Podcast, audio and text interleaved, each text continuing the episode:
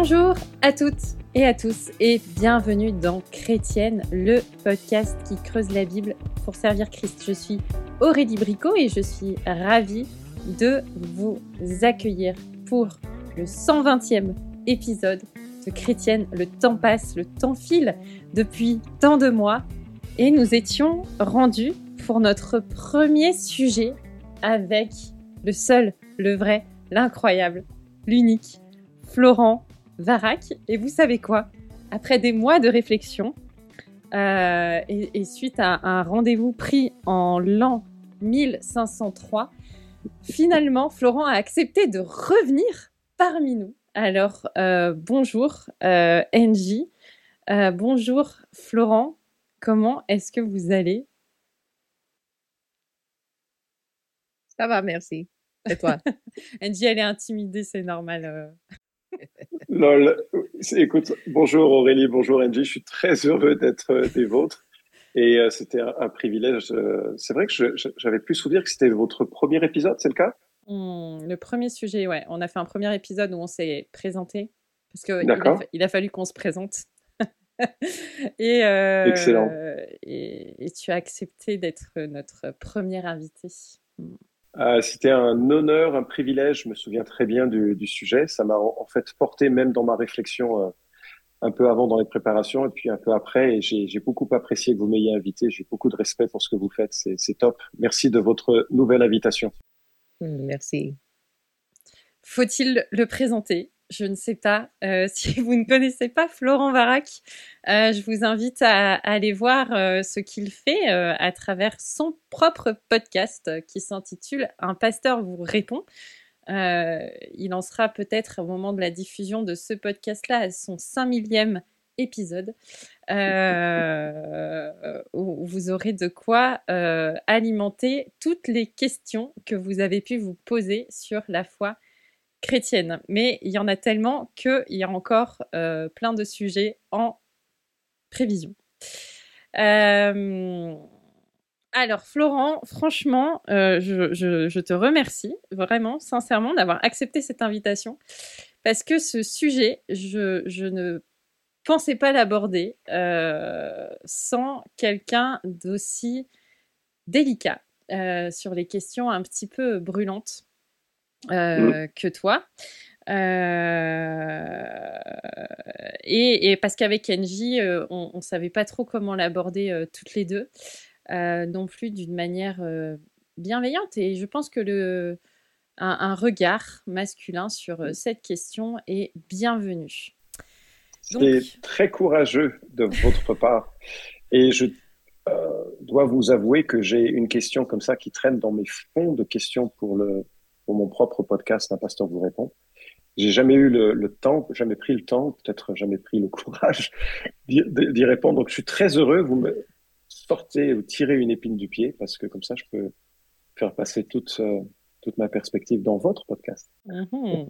C'est un peu le genre de dossier qu'on met régulièrement en bas de la pile et on se dit quand j'aurai le temps, je, m'en occuperai. Et ce temps est, venu. Alors, euh, on vous remercie pour euh, votre indulgence, euh, bien entendu, par rapport à, la discussion qui va avoir lieu.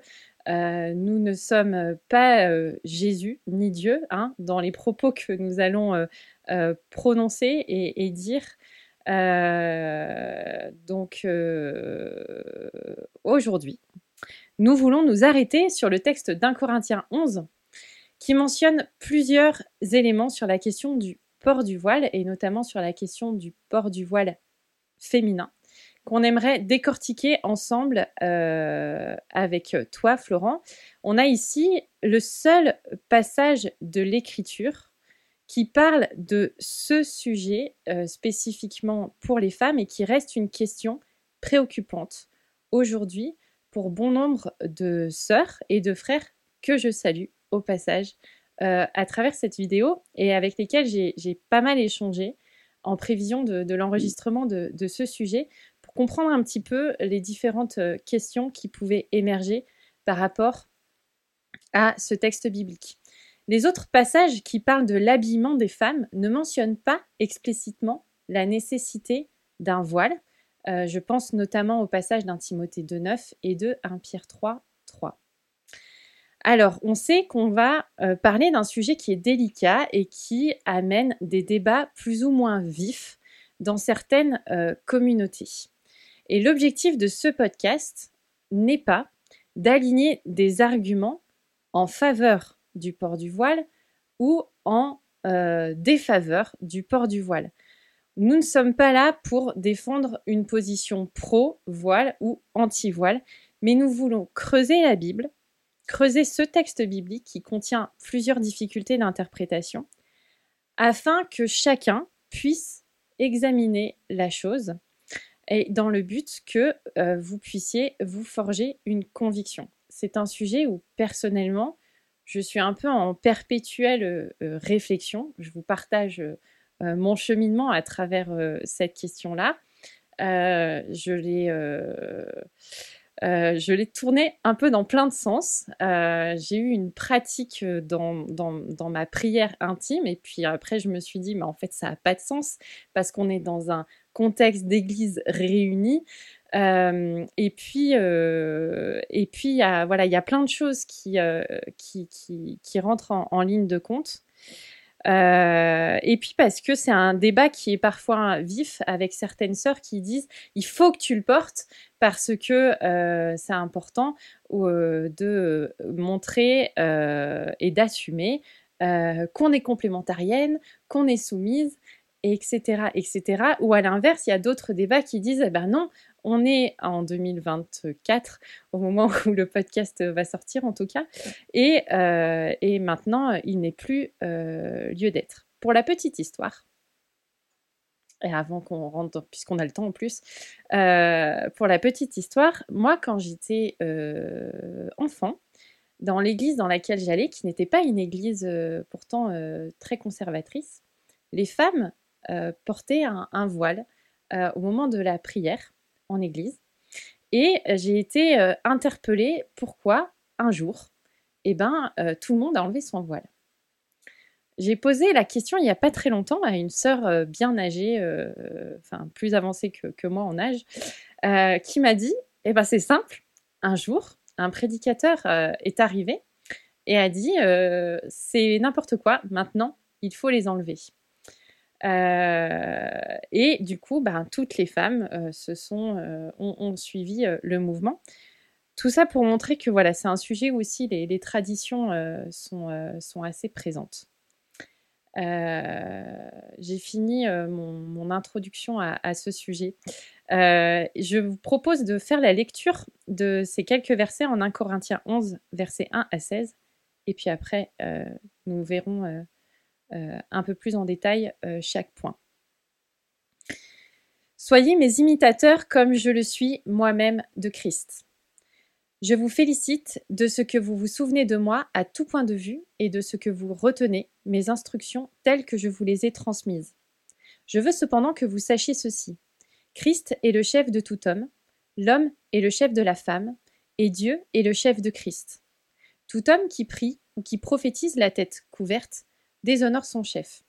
Toute femme, en revanche, qui prie ou qui prophétise la tête non couverte, déshonore son chef à elle. En effet, c'est exactement comme si elle était rasée. Si une femme n'a pas la tête couverte, qu'elle se tonde aussi les cheveux. Et s'il est honteux pour une femme d'avoir les cheveux tondus ou d'être rasée, qu'elle se couvre donc la tête. L'homme n'est pas tenu de se couvrir la tête puisqu'il est l'image et la gloire de Dieu. La femme, elle, et la gloire de l'homme. En effet, ce n'est pas l'homme qui a été tiré de la femme, mais la femme de l'homme, et ce n'est pas l'homme qui a été créé à cause de la femme, mais la femme à cause de l'homme. Voilà pourquoi, à cause des anges, la femme doit porter sur la tête une marque d'autorité. Toutefois, dans le Seigneur, la femme n'existe pas sans l'homme, ni l'homme sans la femme, car de même que la femme a été tirée de l'homme, de même l'homme naît de la femme, et tout vient de Dieu. Jugez-en vous-même. Est-il convenable pour une femme de prier Dieu sans avoir la tête couverte? La nature elle-même ne vous enseigne-t-elle pas que c'est une honte pour l'homme de porter des cheveux longs, alors que c'est une gloire pour la femme d'en porter, parce que la chevelure lui a été donnée pour servir de voile? Si quelqu'un se plaît à contester. Nous n'avons pas une telle habitude et les églises de Dieu non plus. Fin de lecture. Hmm. Euh, notre première question pour toi, Florence, c'est est-ce que en, Corinthiens 11, euh, ce qu'on vient de lire est quelque chose d'un contexte culturel particulier?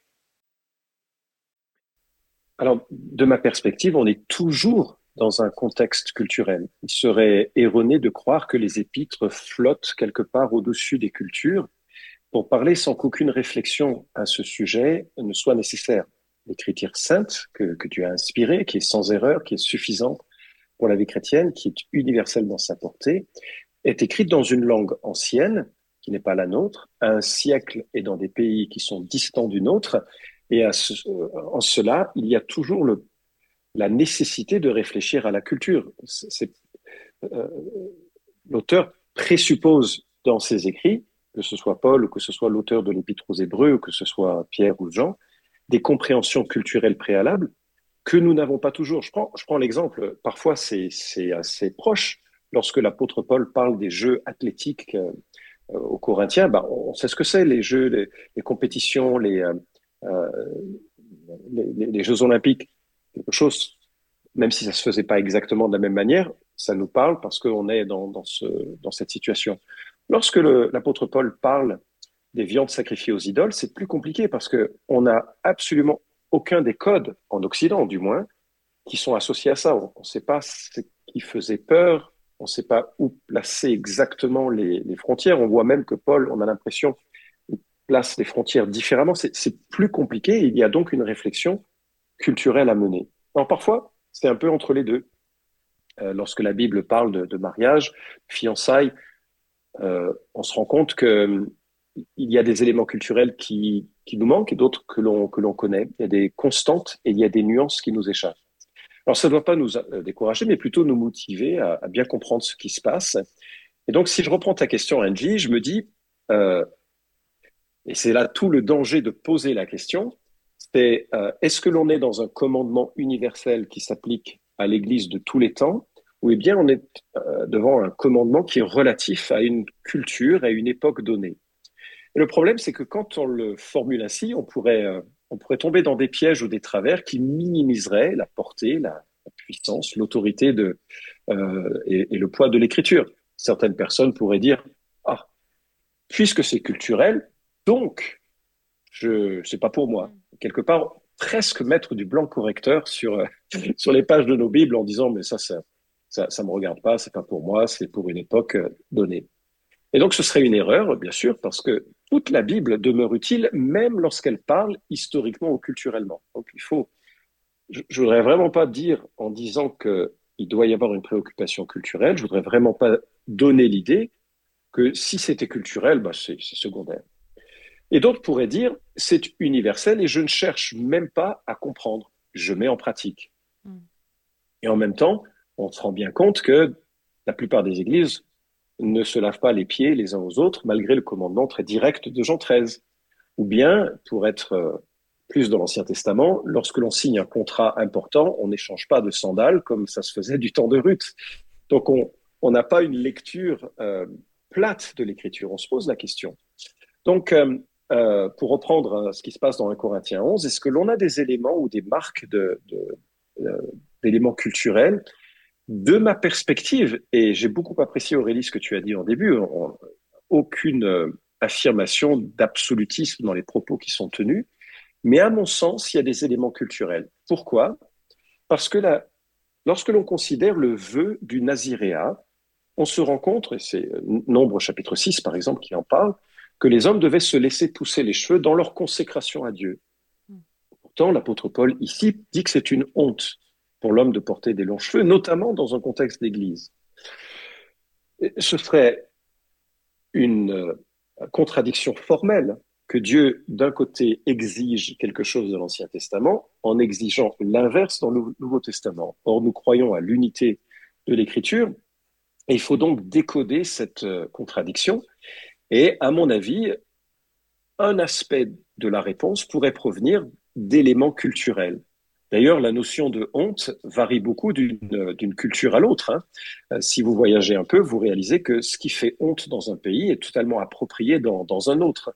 Se moucher en public dans des pays de l'Est est aussi honteux que de se dévêtir quasiment. C'est très, très mal vu. Toucher la tête d'un enfant en Asie, c'est inacceptable. C'est vraiment manquer de respect à son être.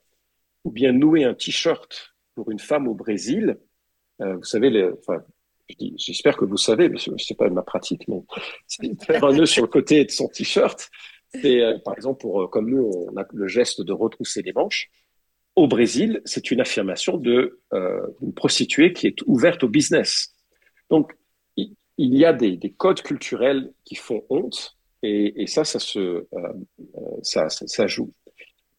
Est-ce que l'on doit comprendre cette honte donc comme un, élément culturel? Alors pour ajouter à la confusion, et je vais bientôt m'arrêter pour euh, euh, juste créer le malaise dans la première question de ce podcast, de cet épisode, pour, euh, pour ajouter au, au, la difficulté, c'est que les traductions ne sont pas toujours alignées avec le texte original. En fait, le terme voile n'est mentionné qu'au verset 15.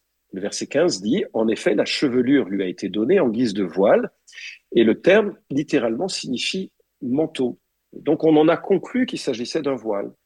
Les autres versets emploient un mot qui signifie simplement couvert, sans qu'on sache précisément de quoi il s'agit.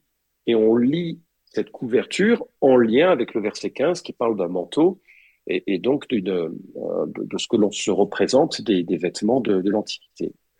Alors ce, ce, texte est notoirement difficile à comprendre, donc vraiment merci, c'est sympa de m'inviter pour ce podcast. On et je, je euh...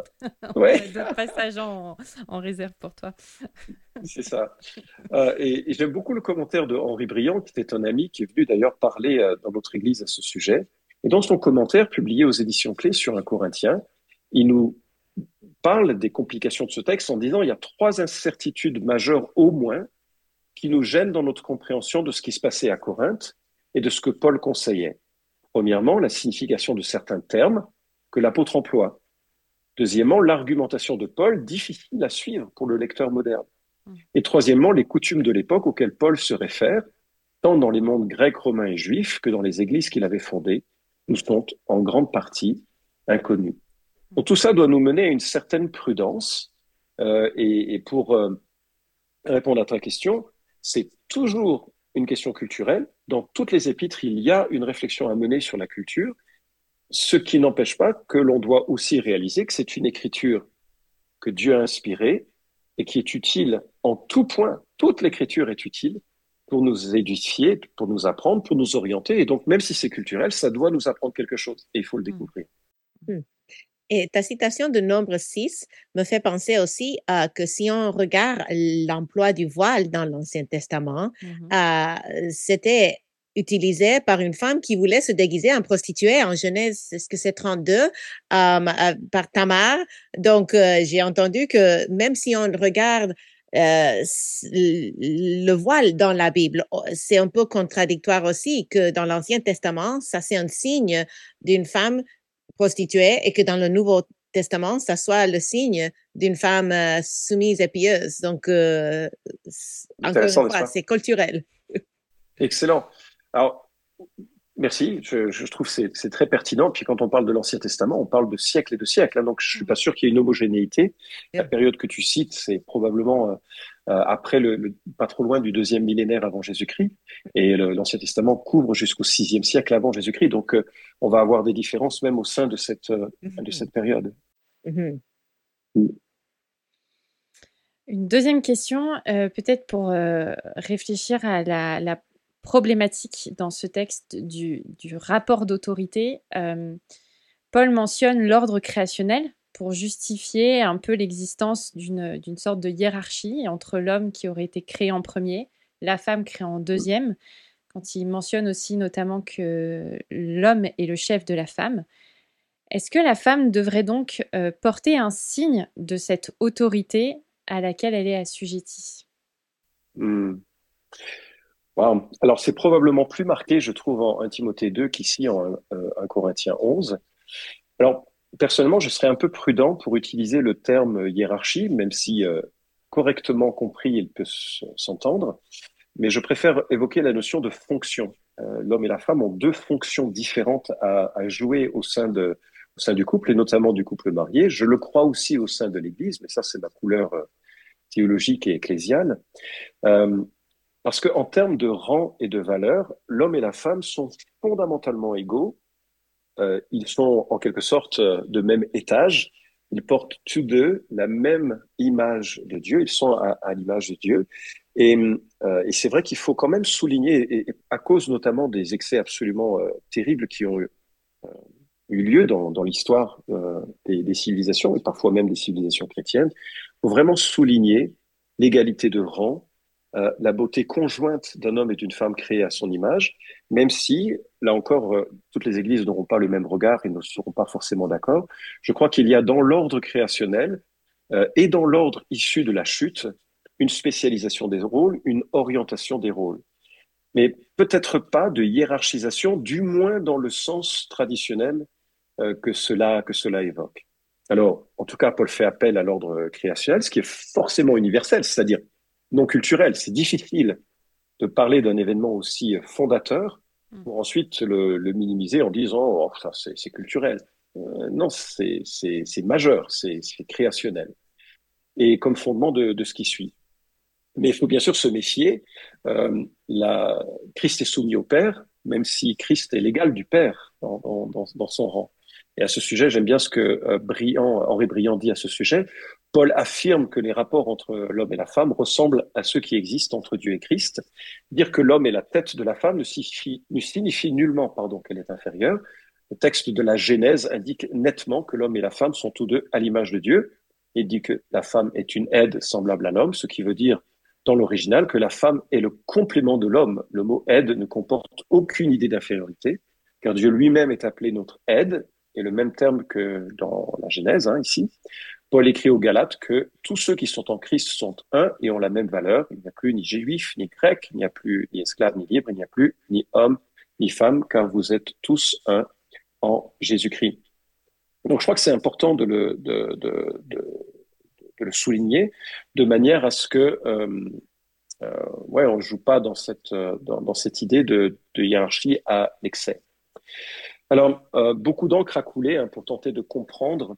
Euh, Christ est le chef de tout homme, l'homme est le chef de la femme, et Dieu est le chef de Christ.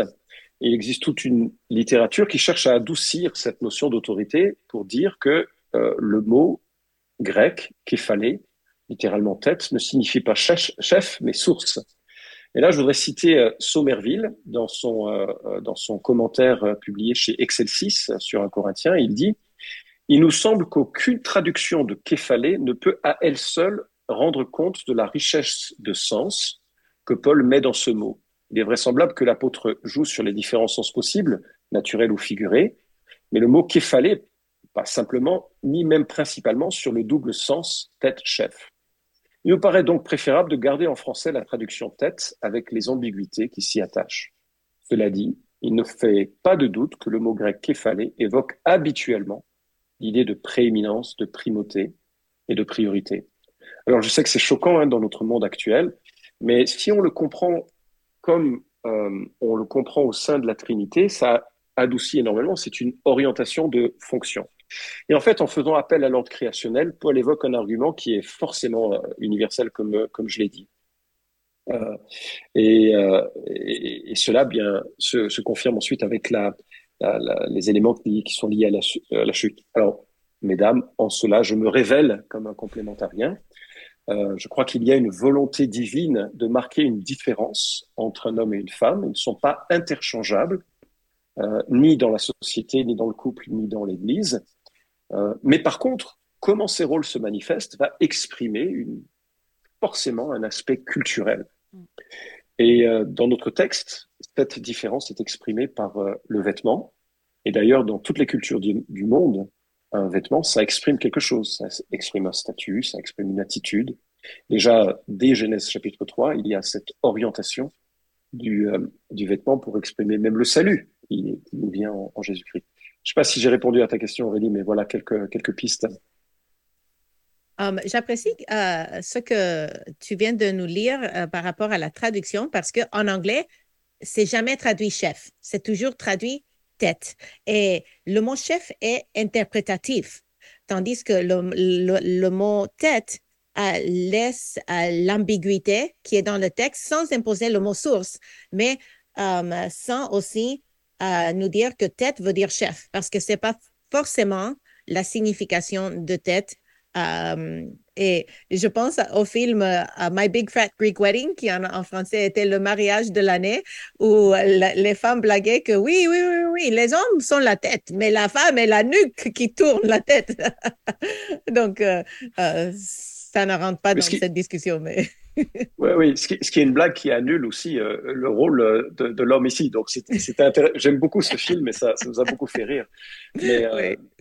ouais il y a quand même cette notion de prééminence, mais effectivement, le restreindre au terme de chef est peut-être un peu, un peu exagéré.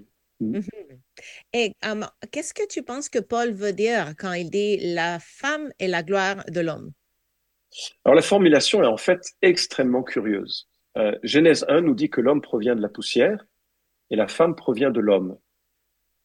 Est-ce qu'en cela, il y a une gloire unique d'être femme?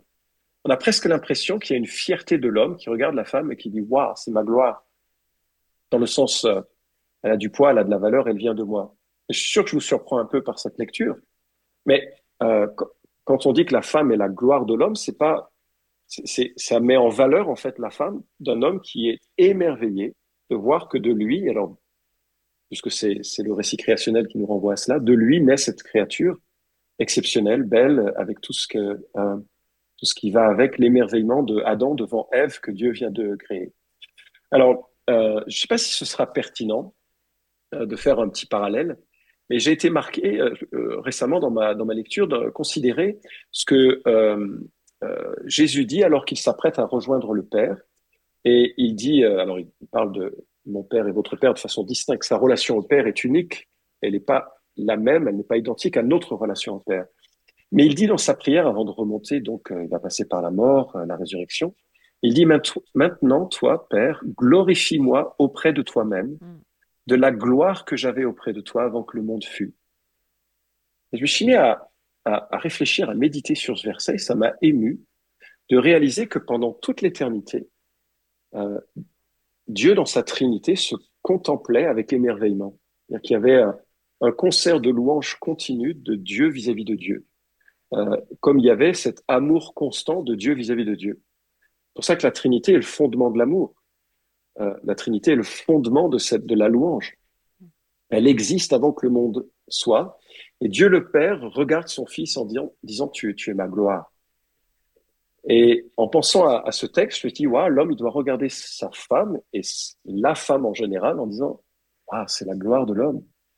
C'est quelque chose pour lequel il doit y avoir une certaine fierté, une certaine, euh, un certain émerveillement. Alors, je ne sais pas si vous allez acquiescer à ce regard. Et voilà ce que je voulais souligner dans cette, euh, ce verset un peu, un peu étrange en fait. Hmm. En tout cas, c'est préférable euh, aux interprétations que j'ai entendues, que c'est presque comme si on a une ontologie différente, comme si à la base, l'homme reflète la gloire de Dieu et nous ne faisons que refléter la réflexion de la gloire de Dieu. Et, c'est problématique parce que euh, en Genèse, c'est clair que hommes et femmes sont créés à l'image de Dieu, mais c'est comme si j'ai entendu des, personnes qui s'appuient plus sur euh, ce passage en, Corinthiens pour définir euh, leur vision de l'homme et de la femme que sur le récit de la création. Hmm. Il y a bien des mystères qui demeurent. Hein? Hmm. On peut peut-être avancer dans le texte et, s'attaquer au petit cadeau que, Paul nous fait. Euh, il nous fait plein de petits cadeaux dans ce passage, mais, mais il y en a un qui est quand même euh, assez euh, sympathique. Comment est-ce qu'on pourrait comprendre la présence des anges dans ce texte? Cette fameuse mention qui dit à cause des anges, entre guillemets, parce que c'est quand même, euh, il y, a peut-être un peu cette crainte que nous, les femmes ici-bas, soyons, euh, euh, devrions avoir peur que d'un coup les anges débarquent pour, venir nous, mettre un, voile sur la tête que nous n'aurions pas Écoute Aurélie, c'est très facile Aurélie, ce texte est, très facile. Ah, en fait, c'est le verset le plus, le plus obscur de ce passage. traduit littéralement, c'est pourquoi la femme doit avoir une autorité sur la tête à cause des anges, à cause des messagers. Et les traductions sont, sont diverses. Euh, la colombe que j'utilise, c'est pourquoi la femme, à cause des anges, doit avoir sur la tête une marque de l'autorité dont elle dépend. La sommeur dit, voilà pourquoi la femme doit porter sur la tête un signe d'autorité, cause des anges. Euh, euh, second 21, voilà pourquoi à cause des anges, la femme doit porter sur la tête une marque d'autorité. Et puis Darby, c'est pourquoi la femme, à cause des anges, doit avoir sur la tête autorité, avec quelques insertions, une marque de l'autorité à laquelle elle est soumise. ça, ce sont des rajouts par rapport au texte. Alors, c'est euh, compliqué et ça fait partie des difficultés de, la compréhension de ce texte.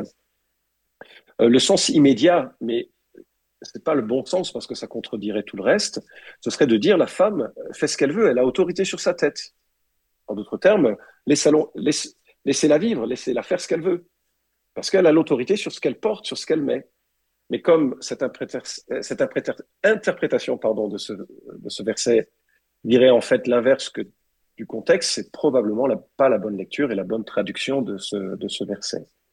Alors la référence aux anges est curieuse. D'ailleurs, chaque référence aux anges est curieuse parce qu'on ne se représente pas facilement ce qu'ils font, leur degré de liberté, d'autonomie, de compréhension, leur, euh, leur rapport, leur proximité à nous. Je ne sais pas s'il y a des anges dans les pièces que vous occupez, dans, ici à l'IBG, euh, des démons aussi qui entendent. tout ça, on ne le sait pas euh, et il faut, être, il faut être prudent.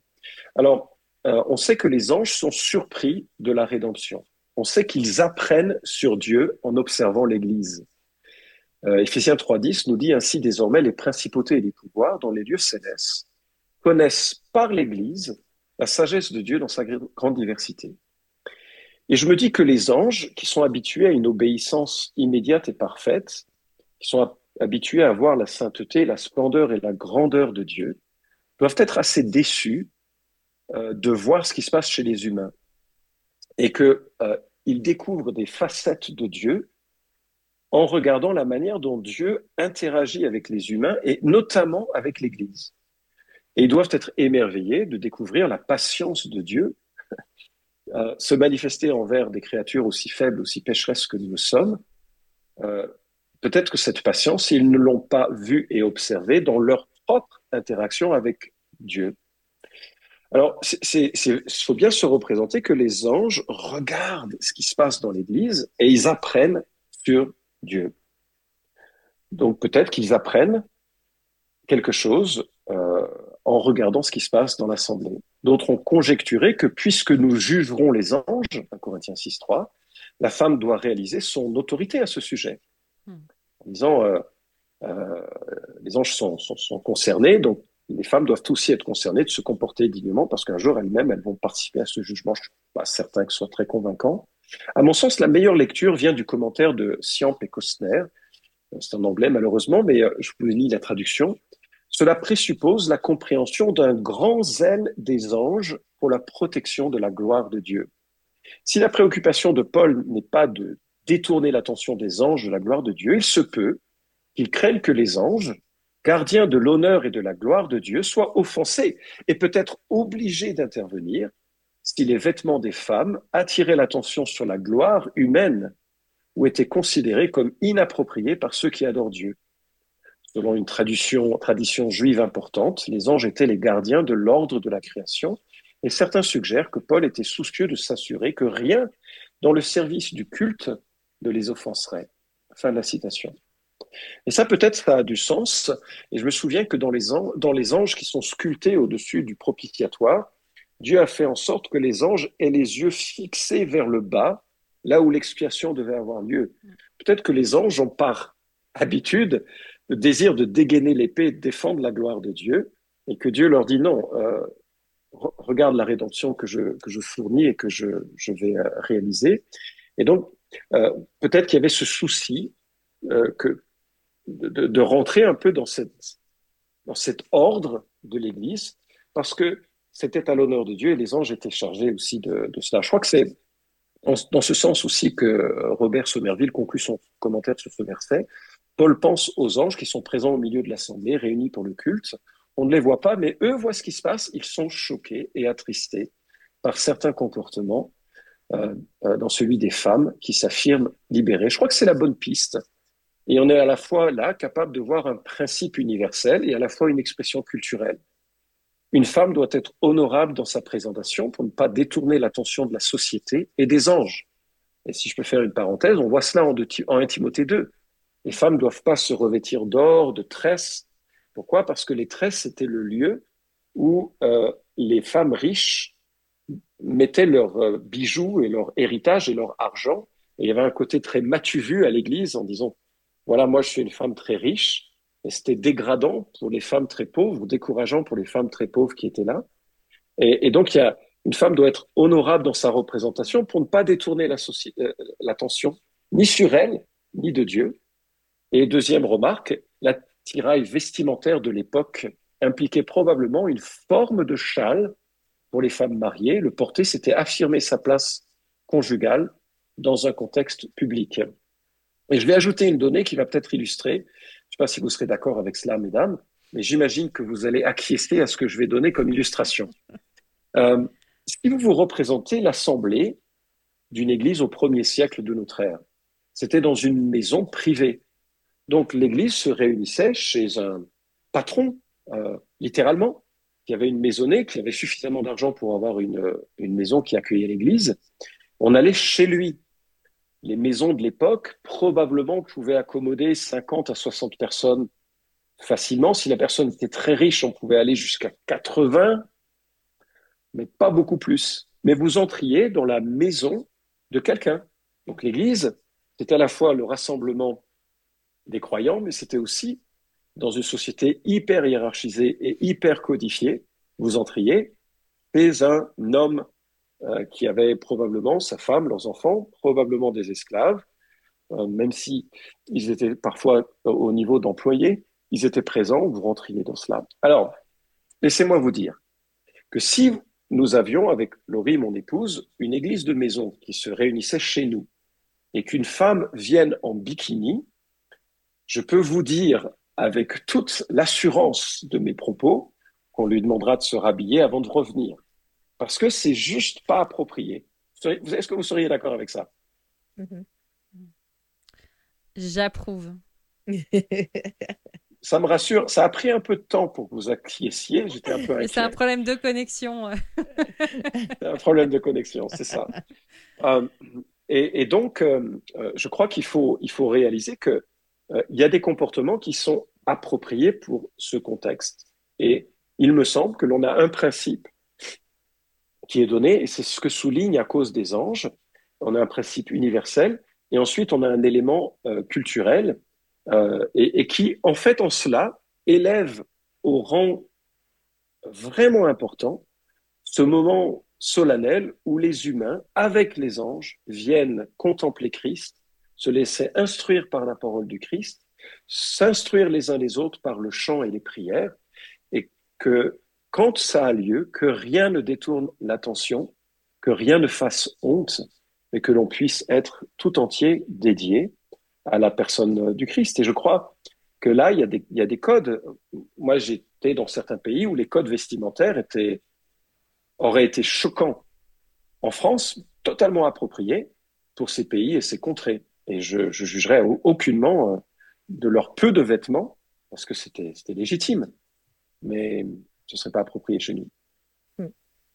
Um, j'aimerais te poser une question qui n'est pas prévue. J'espère que ça ne te dérange pas. Mais si nous euh, pensons à ce qui est écrit en vers, dans 1 Corinthiens, verset 5, ça dit Toute femme en revanche qui prie ou qui prophétise, la tête non couverte, déshonore son chef à elle.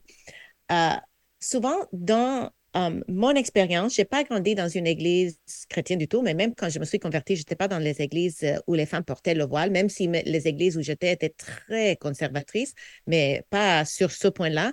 Mais le fait que le contexte est le culte et que ça parle de la femme qui prie ou qui prophétise, il faudrait quand même euh, parler un peu du fait que euh, qu'est-ce qu'elle est en train de faire dans la place publique, dans le culte? Parce que souvent, les églises où j'ai visité, je n'étais pas membre, mais j'ai visité des églises où la femme portait le voile, elle avait très peu de place pour parler. C'est comme si on prenait 1 Corinthiens 14 et on l'imposait sur 1 Corinthiens 11 euh, pour dire qu'elle doit se taire dans l'assemblée. Mais ici, Paul dit que la femme prie et prophétise dans l'Église.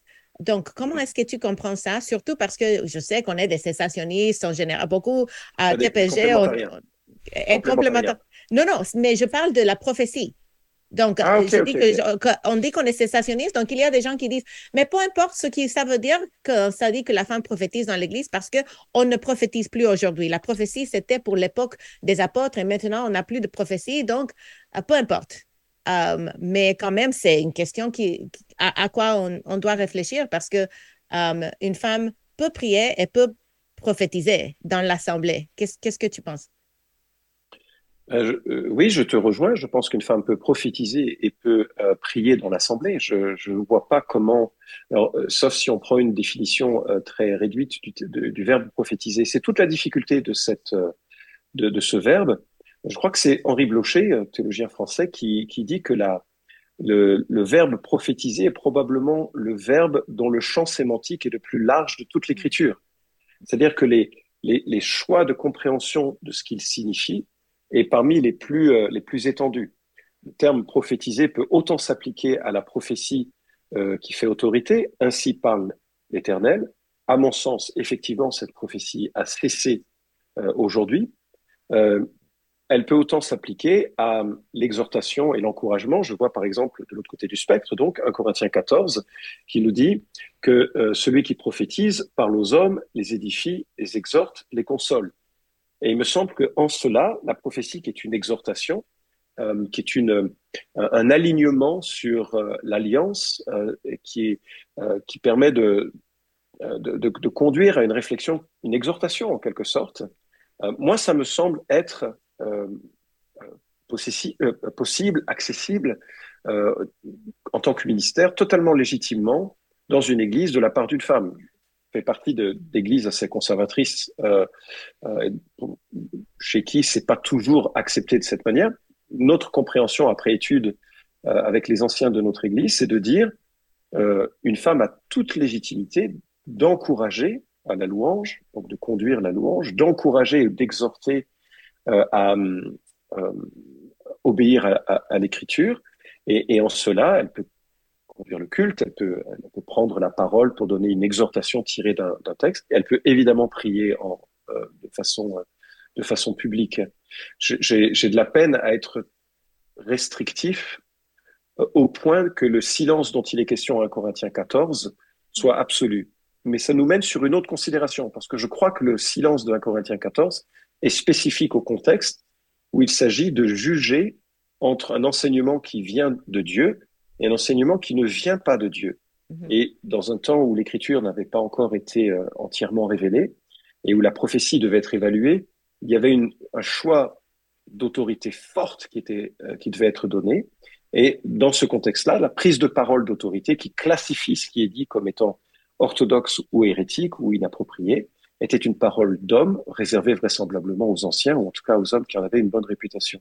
Donc le silence de 1 Corinthiens 14 ne me semble pas être un silence universel, parce qu'il est justement contré par d'autres aspects, d'autres éléments euh, que, que l'on trouve, dont celui que nous voyons ici en Corinthiens 11 avec la femme qui prie ou qui prophétise. Hmm. Merci. Et merci d'avoir pu répondre sans que je te le prépare d'avance. je fais au mieux. C'est ensuite à votre, à chacun de, réfléchir euh, devant le Seigneur avec humilité. Hein. On, est, on est tous des pèlerins hein, devant l'Écriture. Mm-hmm. Tu pourras rajouter cette euh, question sur la facture euh, que tu nous enverras après l'enregistrement, mais en toute discrétion, bien sûr. Bien sûr, bien sûr. En fait, je ne m'occupe pas des questions d'argent, c'est mon avocat qui les fera. ah oui, c'est ça, tout à fait. manager. Euh, quand je lis ce passage d'un Corinthien 11 et que j'arrive à la fin de, cette section, j'ai envie de, d'attraper Paul par le col de sa chemise, de lui mettre deux baffes et de lui dire Mais c'est insupportable. Peut-être que c'est la première question que je lui poserai d'ailleurs quand euh, on se retrouvera l'un en face de l'autre. Euh, où euh, finalement, eh ben, la chevelure a été donnée à la femme pour faire office de voile. Est-ce une blague? Donc, comment est-ce qu'on peut comprendre cette conclusion que franchement je perçois presque un peu comme ironique de, ce passage où, Paul fait ce parallèle entre les cheveux, le voile. Une femme peut-elle donc avoir les cheveux courts? Euh, Et, ça, m'amène une question aussi qu'on n'a pas abordée, mais on verra si on a le temps à la fin. Ouais, alors, euh, j'espère que tu, euh, quand tu verras l'apôtre Paul, ton, envie de violence aura été calmée par la, glorification qui fera de toi une femme parfaite, joyeuse et paisible, sans violence dans le cœur, parce que sinon le paradis reprendrait ses guerres. On serait mal barré. Mais euh, écoute, pour le coup, moi je crois que la conclusion, elle laisse entrevoir euh, l'application ici d'un principe. Euh, et, à mon avis, c'est au contraire brillant ce, qui, ce qui a lieu. Paul a lui-même fait le vœu de Naziréa. Donc, s'il a hmm. fait le vœu de Naziréa, il s'est laissé pousser les cheveux. Hmm. et il s'est laissé pousser des cheveux sans que ce soit une honte. Hmm. Donc, on n'est pas dans des règles absolues qui exigent de mesurer la longueur des cheveux euh, des hommes et des femmes. Mais euh, Paul parle ici de quelque chose de convenable. Et ça, cette notion de, convenabilité est toute la portée de, ce texte et euh, des, flux culturels qu'il qu'il va engendrer. À mon sens, en fait, ce que Dieu veut, et, à mon sens, c'est un texte qu'il faut aujourd'hui revisiter avec beaucoup plus de passion et de sérieux que l'on ne l'a fait, parce que malheureusement, notre préoccupation du voile a fait en sorte qu'on a occulté ce qui était central. Mm. Mais à mon avis, ce qui est central ici, et que Paul souligne, c'est que les hommes doivent être des mecs, les femmes doivent être des femmes. Il y a un appel à être masculin et féminin et que c'est une belle chose, cette complémentarité. Que non seulement c'est une belle chose, mais qu'il faut l'honorer.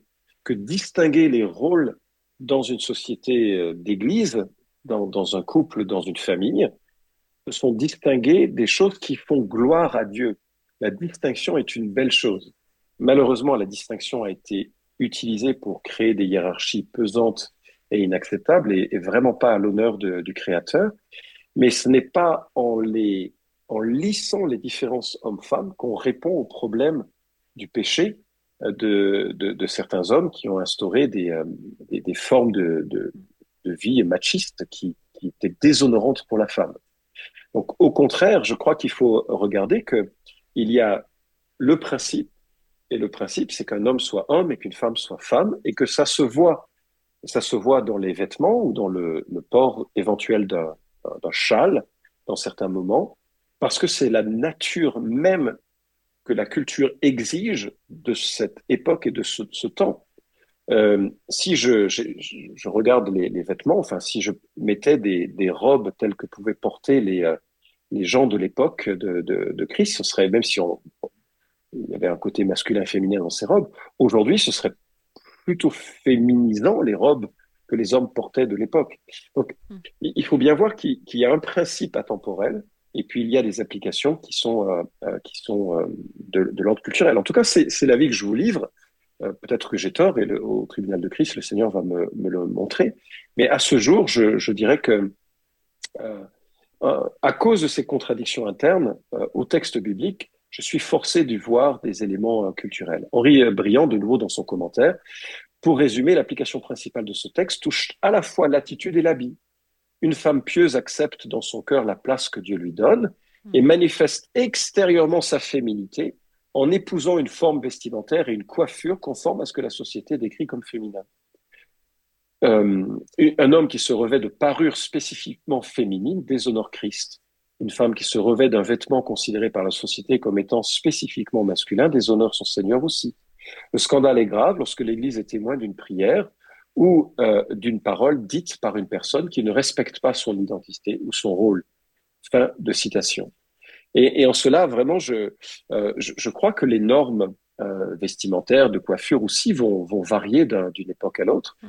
Et, et, je peux voir, vous avez probablement vu des femmes qui se font des coupures courtes, mais où la coupure est, est masculine, et d'autres où les, la coupure a, a, un côté féminin. Et je ne sais pas comment l'expliquer. Le, c'est pas une question de longueur, mais c'est une question de, de, projection de ce que l'on est. Mmh.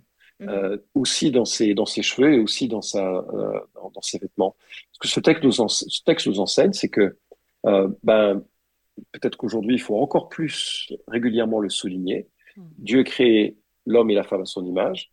Les hommes sont glorieusement masculins, les femmes sont glorieusement féminines, et que c'est beau, ça soit se voir dans l'Église, et que cet ordre euh, aussi va s'exprimer dans, le, dans la famille et dans le culte, et que les anges doivent, pouvoir voir que l'Évangile et la création de Dieu telle que Dieu a voulu qu'elle soit, soit visible. Et du haut du ciel, ils applaudissent et ils honorent Christ, et ils ne sont pas gênés euh, ni embarrassés par des comportements qui seraient, euh, qui seraient déplacés.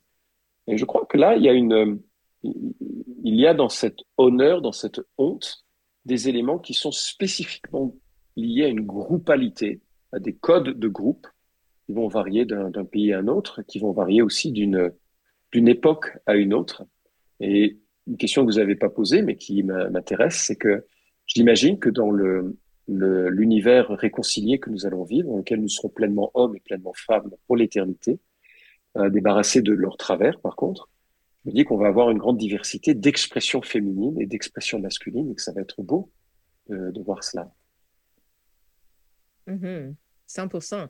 Et puisque j'ai vécu au Sénégal j'ai vu des hommes qui portaient des, presque des robes, comme euh, ce que tu disais de, l'époque de Jésus. Et c'était hyper masculin, c'était correct.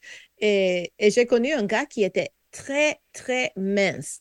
Et il ne trouvait pas des pantalons qui, lui allaient dans, la section des hommes. Donc, il allait chercher des pantalons pour femmes. Mais quand il les portait, il n'avait pas l'air d'un transvestite. Il avait l'air d'un homme qui portait des habits qui, qui lui convenaient parce que c'était sa taille, c'était tout.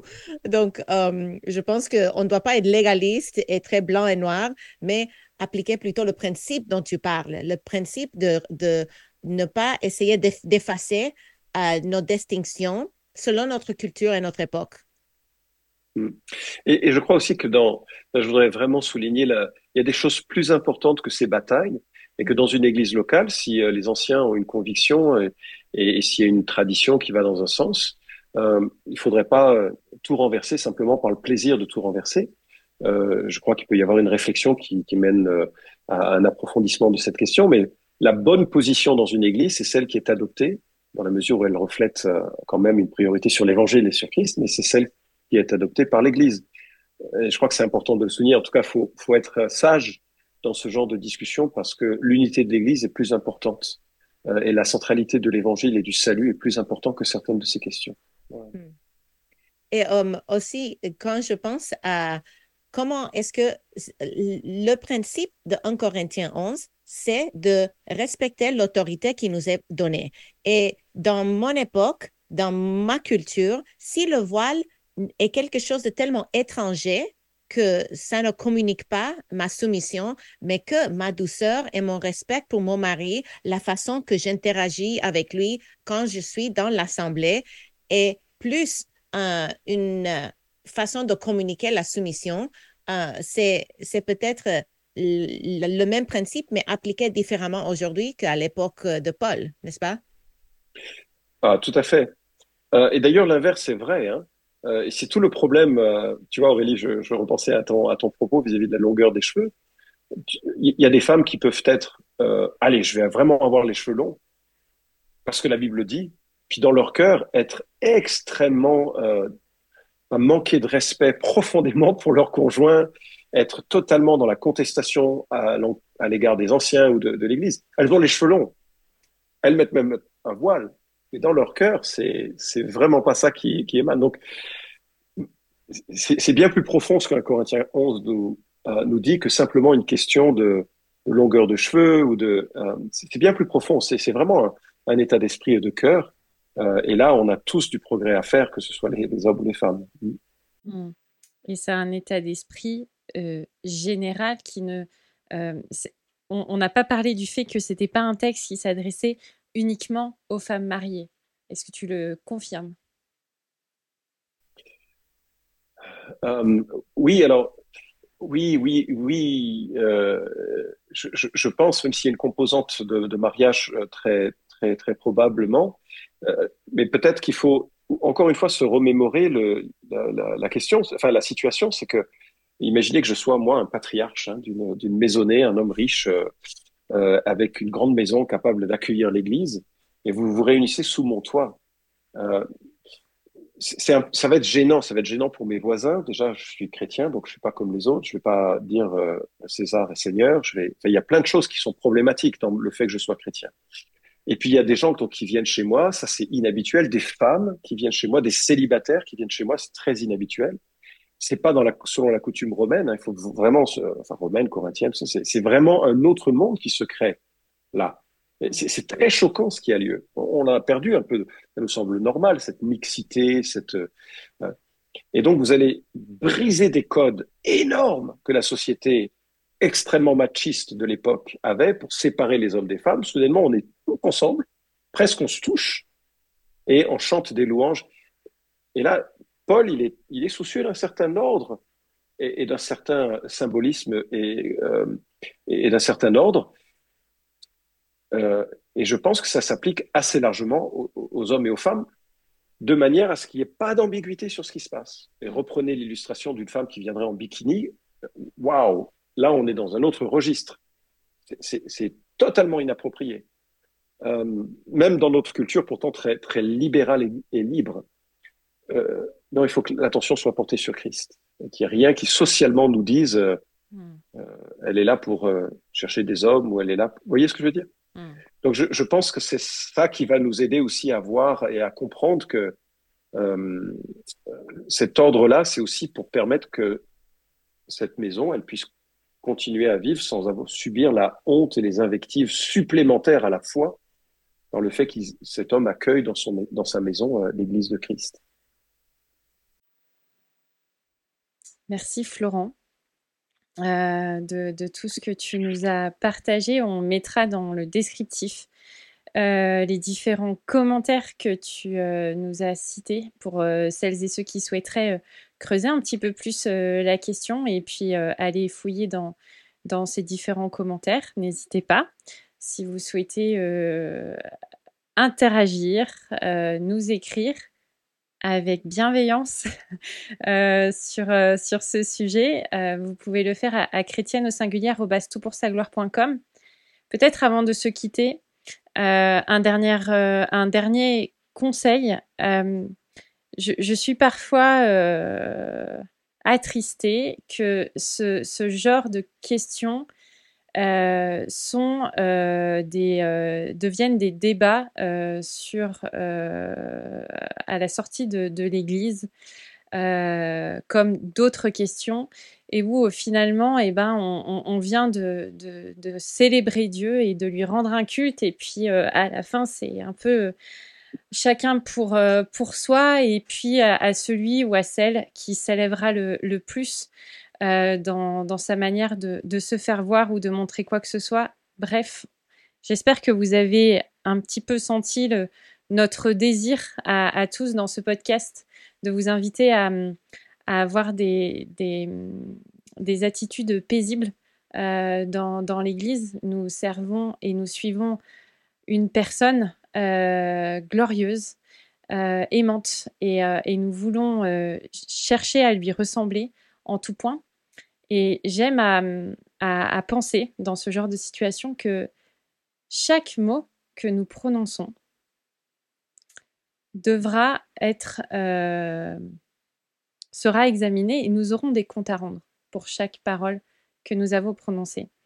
Et, peut-être que ça nous aide à, descendre un peu dans, nos, dans, nos, combats et dans nos luttes, euh, finalement, un petit peu, un petit peu vaines. Ça ne veut pas dire que le sujet n'est pas important. Euh, ça veut dire qu'on n'est pas prêt à sacrifier euh, des relations avec nos frères et sœurs pour ces questions-là. Merci Florent, merci Angie. Euh, n'hésitez pas à partager ce podcast si euh, justement c'est un sujet que vous voulez euh, continuer d'approfondir avec des frères ou des sœurs pour progresser dans une compréhension de, ce que Dieu veut et dans notre manière de vivre pour lui et de le servir.